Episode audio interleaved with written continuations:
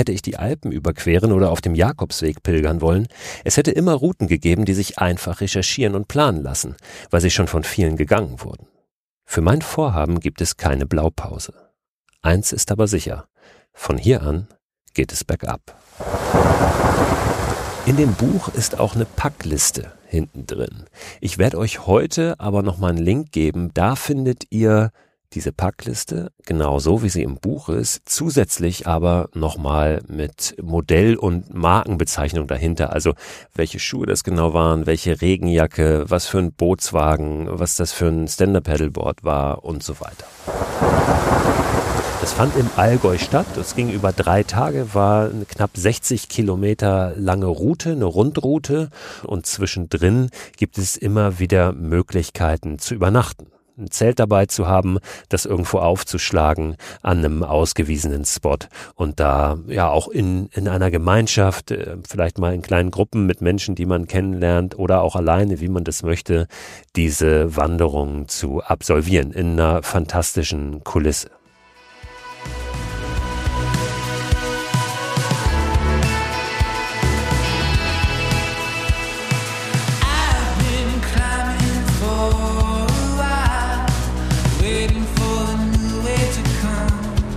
Einen wunderschönen guten Tag und herzlich willkommen bei Frei Raus, dem Podcast für mehr Freiheit und Abenteuer in unserem Leben. Ich bin Christoph Förster und habe euch ein bisschen was nachzuliefern. In der vergangenen Woche gab es eine Folge, die ja so ein bisschen aus der Not geboren war. Ich war im Allgäu mit meiner Familie und war ein bisschen angeschlagen gesundheitlich. Außerdem gab es ein paar technische Herausforderungen bei der Aufnahme. Heute liefere ich aber das nach, was ich eigentlich vergangene Woche euch geben wollte. Und zwar ein bisschen Input zu meinem Buch Abenteuerland. Ich werde euch was vorlesen. Ich werde euch ein bisschen Hintergrund auch noch noch geben zu dieser Reise, zu diesem Projekt. Ich bin ja im vergangenen Jahr von der Zugspitze bis nach Sylt gereist. Ich wollte auf dem Wasser unterwegs sein, so gut wie möglich, hatte mein Stand-Up-Paddleboard dabei. Das geht natürlich aber nicht durchgehend, da Wasserwege zu finden und deshalb bin ich immer wieder zwischendurch auch gelaufen. Es war eine Kombination aus Wandern und Paddeln. Wenn jetzt jemand aufschreit und sagt, wieso, da muss man zwischendurch doch gar nicht viel laufen, da siehst du zu, dass du relativ schnell auf den Rhein kommst und dann fährst du den runter bis in die Nordsee und dann geht's hoch nach Sylt. Das ist in der Tat möglich, aber das wollte ich nicht, das war mir ein bisschen zu einfach. Der Rhein ist für mich immer so ein bisschen eine Autobahn, da ist mir zu viel los, das ist mir zu groß. Ich habe eine Route gewählt, die mich durch den Osten Deutschlands führte, über ein bisschen kleinere Flüsse und Regionen, die ich noch nicht so kannte und die Grund grundsätzlich so ein bisschen ja, abseits der großen Touristenströme liegen.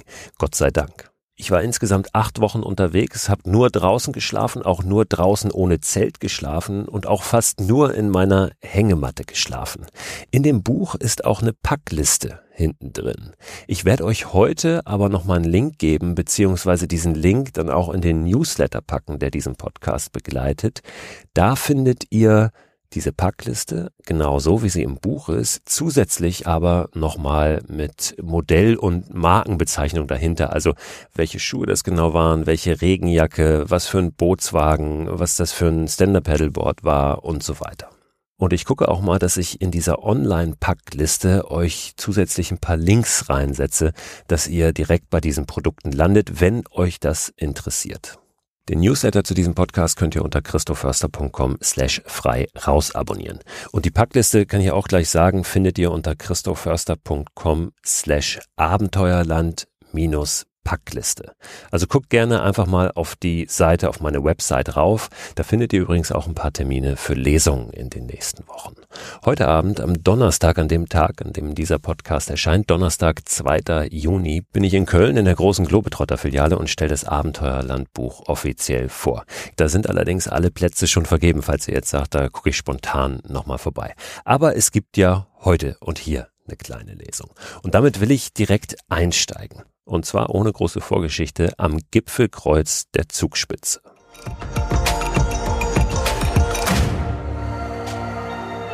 Mit hoher Wahrscheinlichkeit bin ich der Erste, der mit einem Stand-Up-Paddleboard auf dem Gipfel der Zugspitze steht. Das ist einerseits völlig belanglos, weil sicher kaum jemand das für erstrebenswert oder sinnstiftend hält. Andererseits verstärkt es mein Gefühl, einen völlig neuen Weg zu gehen. Hätte ich die Alpen überqueren oder auf dem Jakobsweg pilgern wollen, es hätte immer Routen gegeben, die sich einfach recherchieren und planen lassen, weil sie schon von vielen gegangen wurden.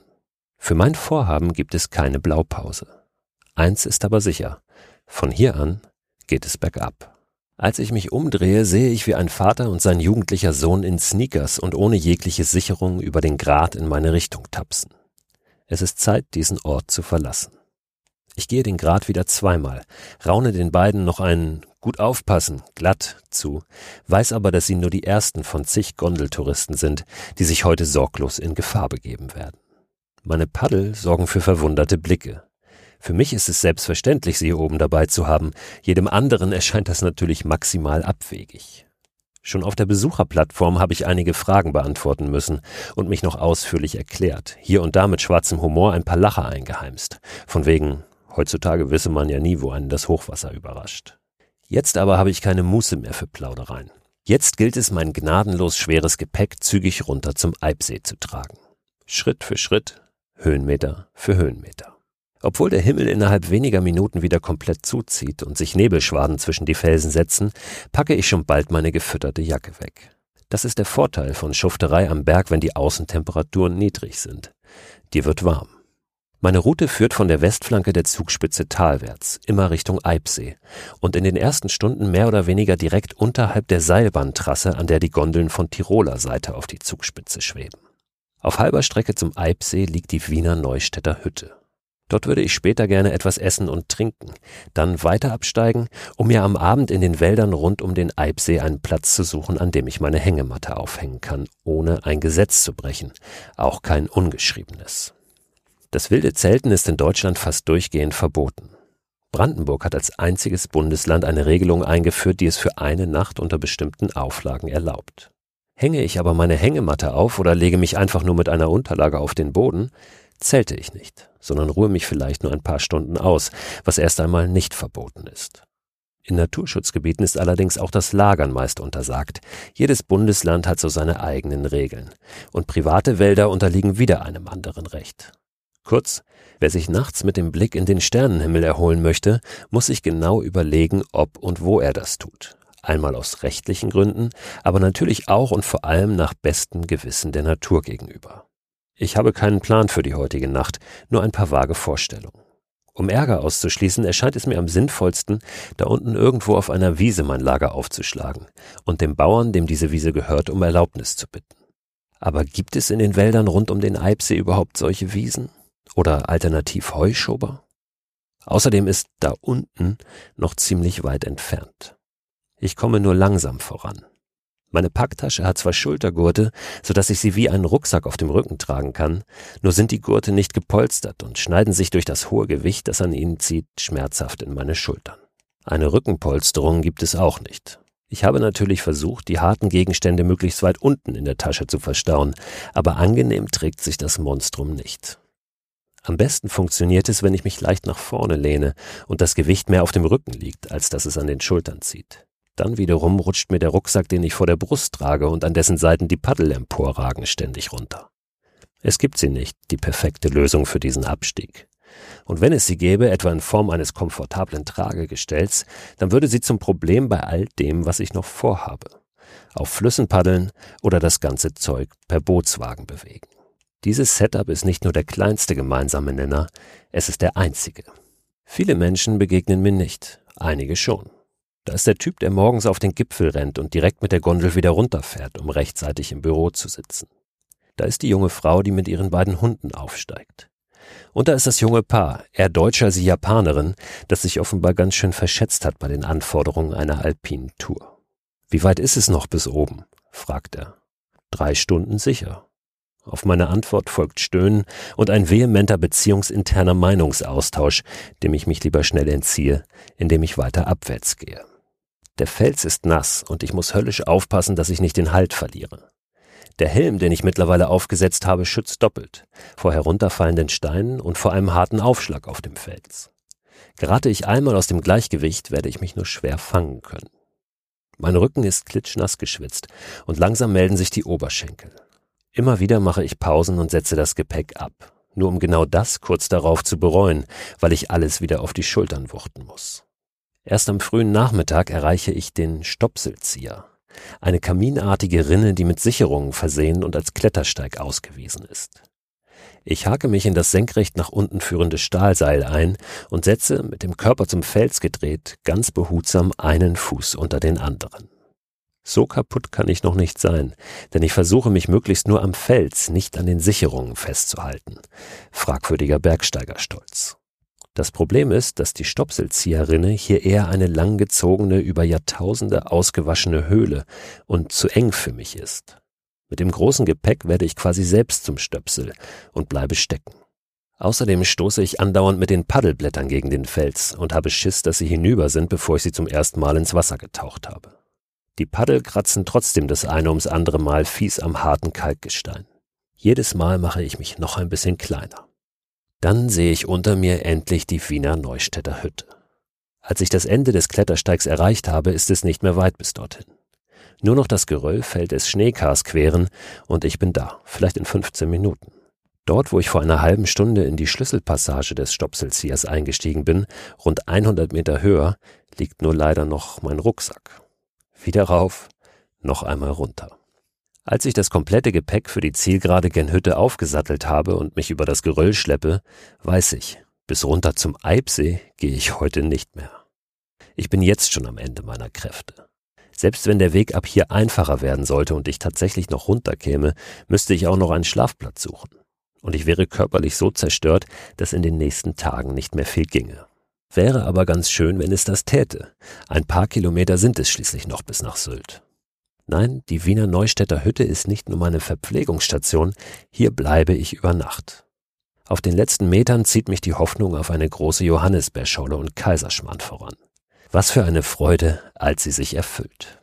So, und dann kommt ein Part, in dem ich ein bisschen von der Hütte erzähle, von Guido, dem Hüttenwirt, davon, dass ich meine Hängematte aufhängen durfte draußen äh, an der Hütte, dass es gar nicht so einfach war, da einen Platz zu finden und dass es ein paar Geräusche gab in der Nacht, die mich äh, irritiert haben, sagen wir mal so.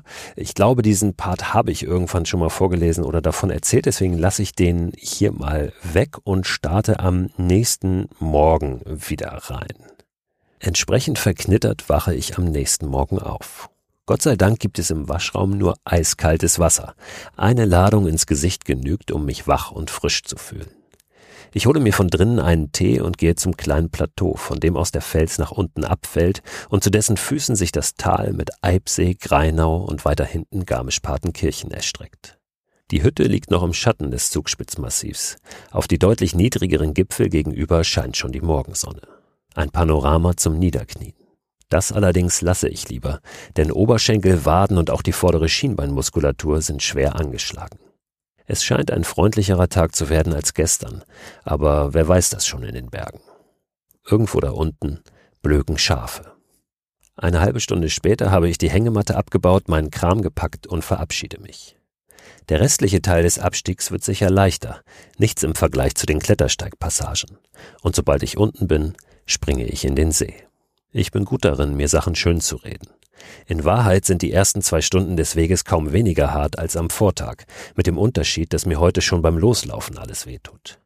Unterhalb der Baumgrenze wird der Weg zwar leichter und führt sanfter abfallend hinein in den Wald, aber genau ist das Problem, es geht immer noch runter. Und jeder Schritt bergab ist mit den 40 Kilo mittlerweile die Hölle.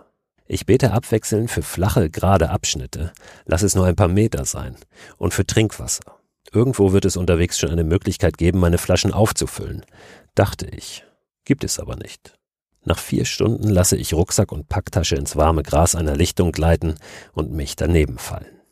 Liegen ist das Größte in meinem jetzigen Zustand, wenn Schultern und Beine nichts mehr müssen und kein nächster Schritt richtig gesetzt werden will. Den letzten Schluck Wasser habe ich längst getrunken. Am Himmel schieben sich wie in Superzeitlupe Wolken vor das Blau. Zwei Wanderer, die auf dem Weg nach oben sind, holen mich aus dem Delirium. Sie fragen, ob ich Hilfe bräuchte. Das ist nett, danke. Nein, ich ruhe mich nur ein bisschen aus, antworte ich. In der Tat habe ich bei aller Anstrengung noch nicht eine Sekunde darüber nachgedacht, nicht weiterzumachen. Es wird hart, aber es wird gehen. Im Prinzip war mir das von Anfang an klar. Wie bei so vielen Dingen ist es aber auch in diesem Fall ganz gut, vorher nicht bis ins letzte Detail gewusst zu haben, wie hart es wirklich wird. Möglicherweise wäre ich sonst gar nicht hier. Wartet mal, rufe ich den Wanderern hinterher. Habt ihr vielleicht ein bisschen Wasser übrig? Da vorne ist eine Wasserstelle, 200 Meter von hier, hinter der nächsten Biegung. Ich wäre den beiden am liebsten um den Hals gefallen. Sofort rapple ich mich auf und halte meine Hände wenige Minuten später unter das klare Wasser, das aus einem dünnen Rohr in einen Holzdruck läuft. Ich trinke gierig, erfrische mich, fülle aber kaum etwas ab. Es kann ja nun nicht mehr weit sein bis zur Ausflugsgastronomie des Eibsees. Hinter den Wipfeln der Bäume taucht der See immer mal wieder auf. Von oben sieht er aus wie eine idyllische Karibikbucht. Wenn die Sonne richtig steht, leuchtet das Wasser in den flachen Bereichen regelrecht, und um die kleinen Inseln entstehen blaugrüne Säume. Verglichen mit heute Morgen ist der Eibsee so nahe, als könnte ich ihn greifen. Trotzdem dauert es noch zwei Stunden, bis ich endlich zum Uferweg gelange, der einmal rund um den See führt. Ich will nur eins, ins Wasser und mich so schwerelos fühlen wie in meiner Hängematte. Von Westen drücken dunkle Gewitterwolken herüber. Ich muss mich also beeilen. Weil ich außerdem keine Lust habe, die Boardshorts aus dem Rucksack zu kramen oder mit nasser Unterhose durch die Gegend zu laufen, trocknen würde die heute wohl nicht mehr, ziehe ich mich kurzerhand komplett aus und starkse nackt ins Wasser. Ich habe es geschafft. In zwei Tagen von 2962 Metern auf 973 Meter. Und es wird sogar noch ein bisschen tiefer gehen heute. Bis zum Meeresspiegel an der Ostsee ist es noch weit, aber für die fehlenden Höhenmeter habe ich richtig viel Zeit. Auf dem See ist einiges los. Tret- und Ruderboote, Stand-Up-Paddleboards. Das hier ist wahrscheinlich einer der schönsten Orte zum Paddeln in ganz Deutschland, aber ich habe kein Bedürfnis, mein Board aufzupumpen, nur um ein bisschen herumzuschippern. Ich werde noch genug Gelegenheit dazu bekommen. Später, woanders und ohne Tretbootbegleitung. Ein frischer Wind wirft kleine Wellen auf und ich sehe zu, dass ich wieder an Land komme. Endlich muss ich mein Zeug nicht mehr schleppen, sondern kann es auf den Bootswagen packen und ziehen. Es dauert etwa 30 Minuten, bis ich alles präpariert habe. Ich greife den Schaft des Paddels, das ich so auf Packtasche und Wagen festgezurrt habe, dass es mir als Deichsel dient, und zuckele auf dem Uferweg Richtung Straße, vorbei an Bootsverleih, Cafés und Biergärten. Als ich kurz anhalte, um mir eine geräucherte Seeforelle auf die Hand zu holen und die Trinkflaschen aufzufüllen, bricht das Gewitter los. Mit 20 Touristen flüchte ich unter eine große Markise, die kurz darauf eingezogen wird. Sorry, der Wind. Ich finde ein anderes Dach und warte ab. Um 16 Uhr ist das Schlimmste vorbei. Ich lasse den See links und die Talstation der Seilbahn rechts liegen, finde den Wanderweg nach Greinau und freue mich, dass ich zwar fix und alle, aber heil hier unten angekommen bin. In Greinau passiere ich das kleine Hotel, aus dem ich gestern früh ausgecheckt habe. Gestern war das erst? Ernsthaft? Es kommt mir vor, als wäre ich schon ewig unterwegs. So viele Eindrücke habe ich in der kurzen Zeit gesammelt. Nach dem Zugspitzdorf erreiche ich schließlich Garmisch-Partenkirchen und die Leusach, die knapp 30 Kilometer flussaufwärts in Tirol entspringt. Ursprünglich wollte ich hier aufs Wasser, aber mir war immer klar, dass ich das erst vor Ort entscheiden könnte. Normalerweise ist die Frage im August, ob überhaupt genug Wasser zum Paddeln da ist.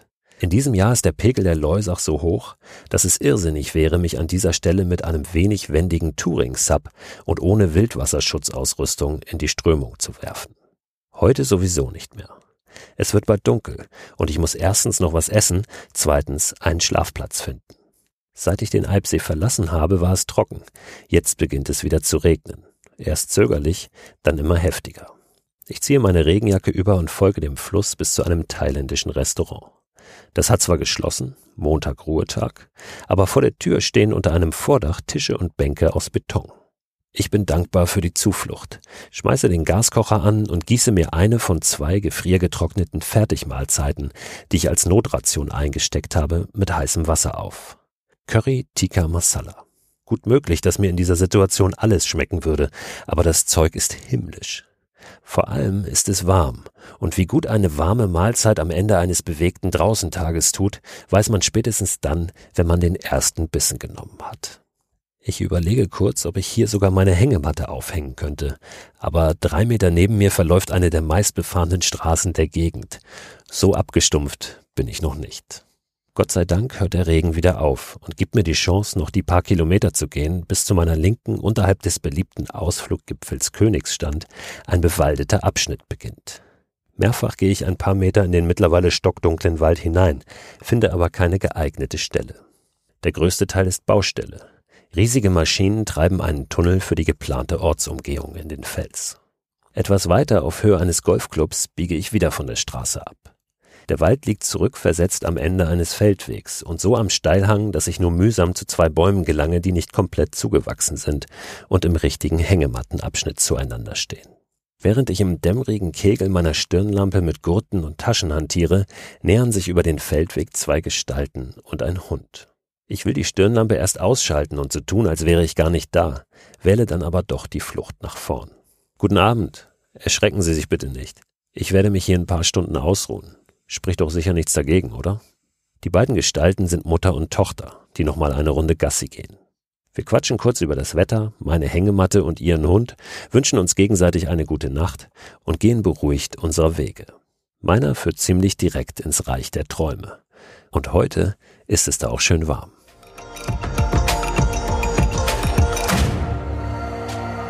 Jo, das waren jetzt doch ein paar Seiten, aber vielleicht ein ganz schöner Einblick mal in dieses Buch Abenteuerland. Wenn ihr Lust habt, könnt ihr euch das natürlich auch komplett als Hörbuch anhören. Findet ihr überall, wo es Hörbücher gibt. Vorteil des gedruckten Buchs ist natürlich, dass ihr was in der Hand habt, dass ihr euch was ins Regal stellen könnt und euch auch noch ein paar Fotos angucken könnt. Da sind nämlich jede Menge drin in dem Buch. Ich habe ja eingangs gesagt, dass ich heute Abend in Köln bin, um das Buch vorzustellen. Und natürlich verbinde ich den Besuch in Köln auch damit, dass ich mit Kai zusammensitze. Kai ist Filmemacher, ist ein alter Freund von mir und mit dem zusammen produziere ich eine Dokumentation, einen Dokumentarfilm über diese Reise, über das Abenteuerlandprojekt von der Zugspitze bis nach Sylt. Und viele von euch, das weiß ich, haben dieses Filmprojekt im Rahmen eines Crowdfundings unterstützt oder sind unabhängig davon interessiert daran zu erfahren, wie weit ist denn dieser Film? Wann kommt denn der endlich? Wir planen nach wie vor mit Ende des Jahres und natürlich gibt es dann rechtzeitig eine Information, wo der Film zu sehen sein wird, wann er tatsächlich fertig ist und wie ihr da dran kommt. Es ist total spannend für uns auch, dieses Projekt jetzt weiter voranzutreiben. Immer wieder auch mühsam zwischendurch, weil in dem, was ich vorgelesen habe, war ja auch so eine Stelle drin. Auch dieses Projekt etwas ist, wo du vorher Gott sei Dank nicht genau weißt, was da alles dran hängt und wie mühsam es wird, weil du sonst möglicherweise gar nicht machen würdest. Aber wir sind auf einem guten Weg. Es sind nicht mehr die Stunden an Material, die wir da zusammen hatten, sondern haben schon eine ganz schöne um die 90 Minuten lange Version, an der wir einfach jetzt noch ganz viel feilen müssen. Nochmal zum Allgäu, wo ich ja vergangene Woche mit meiner Familie war. Nicht nur ich war da ein bisschen angeschlagen, sondern auch unser Sohn, der sich eine Bronchitis zugeschlagen hat. Ich habe wahrscheinlich irgendwas ähnliches gehabt, trage auch ein bisschen was immer noch mit mir rum, muss also weiter ein bisschen aufpassen. Das hat dazu geführt, dass unser Allgäu-Trip nicht so war, wie wir uns den vorgestellt hatten. Wir konnten keine großen Wanderungen machen, wir konnten keine großen Gipfeltouren machen. Ohnehin liegt ja noch sehr viel Schnee in den Höhen Höhenlagen. Also da gilt es natürlich auch immer wieder aufzupassen, wenn man in den Bergen unterwegs ist. Wir haben eine gute Zeit gehabt. Wir haben uns ein bisschen erholen können, aber das Allgäu nicht in vollen Zügen auskosten können. Witzigerweise bin ich gestolpert über ein paar Teilnehmer des Fjellreven Classic.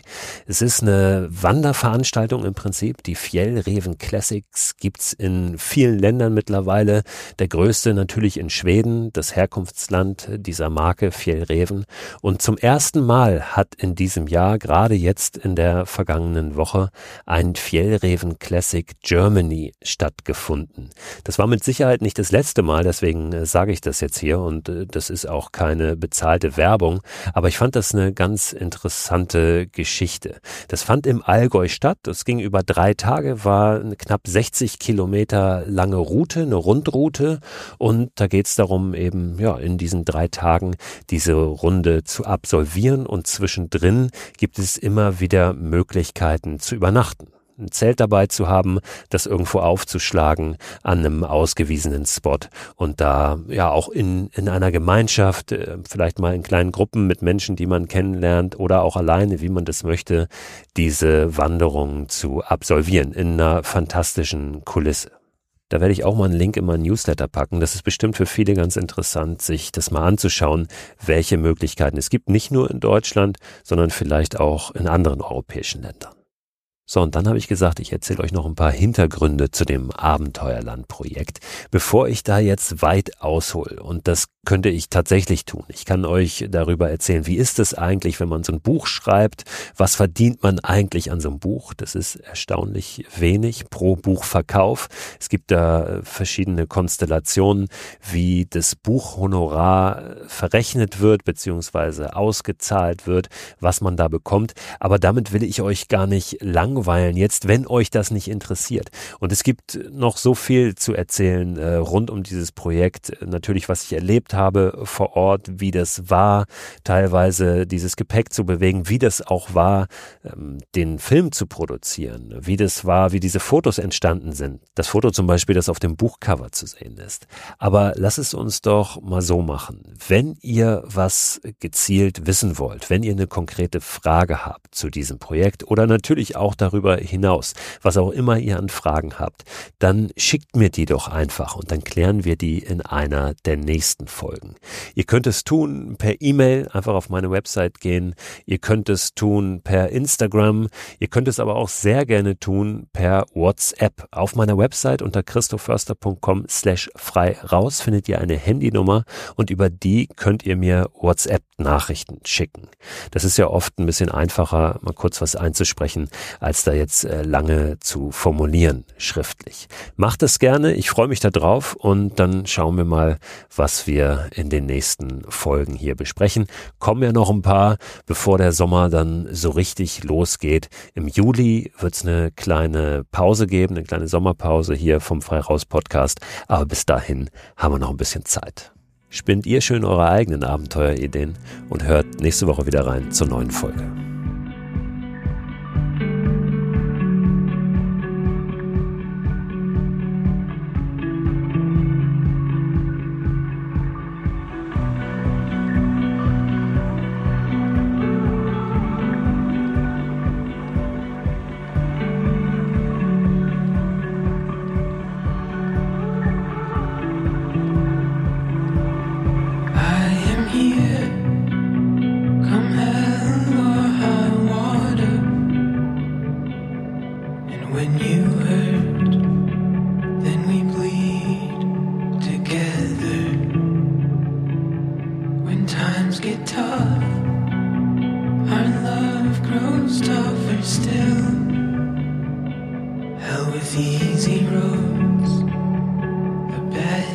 Is up the hill.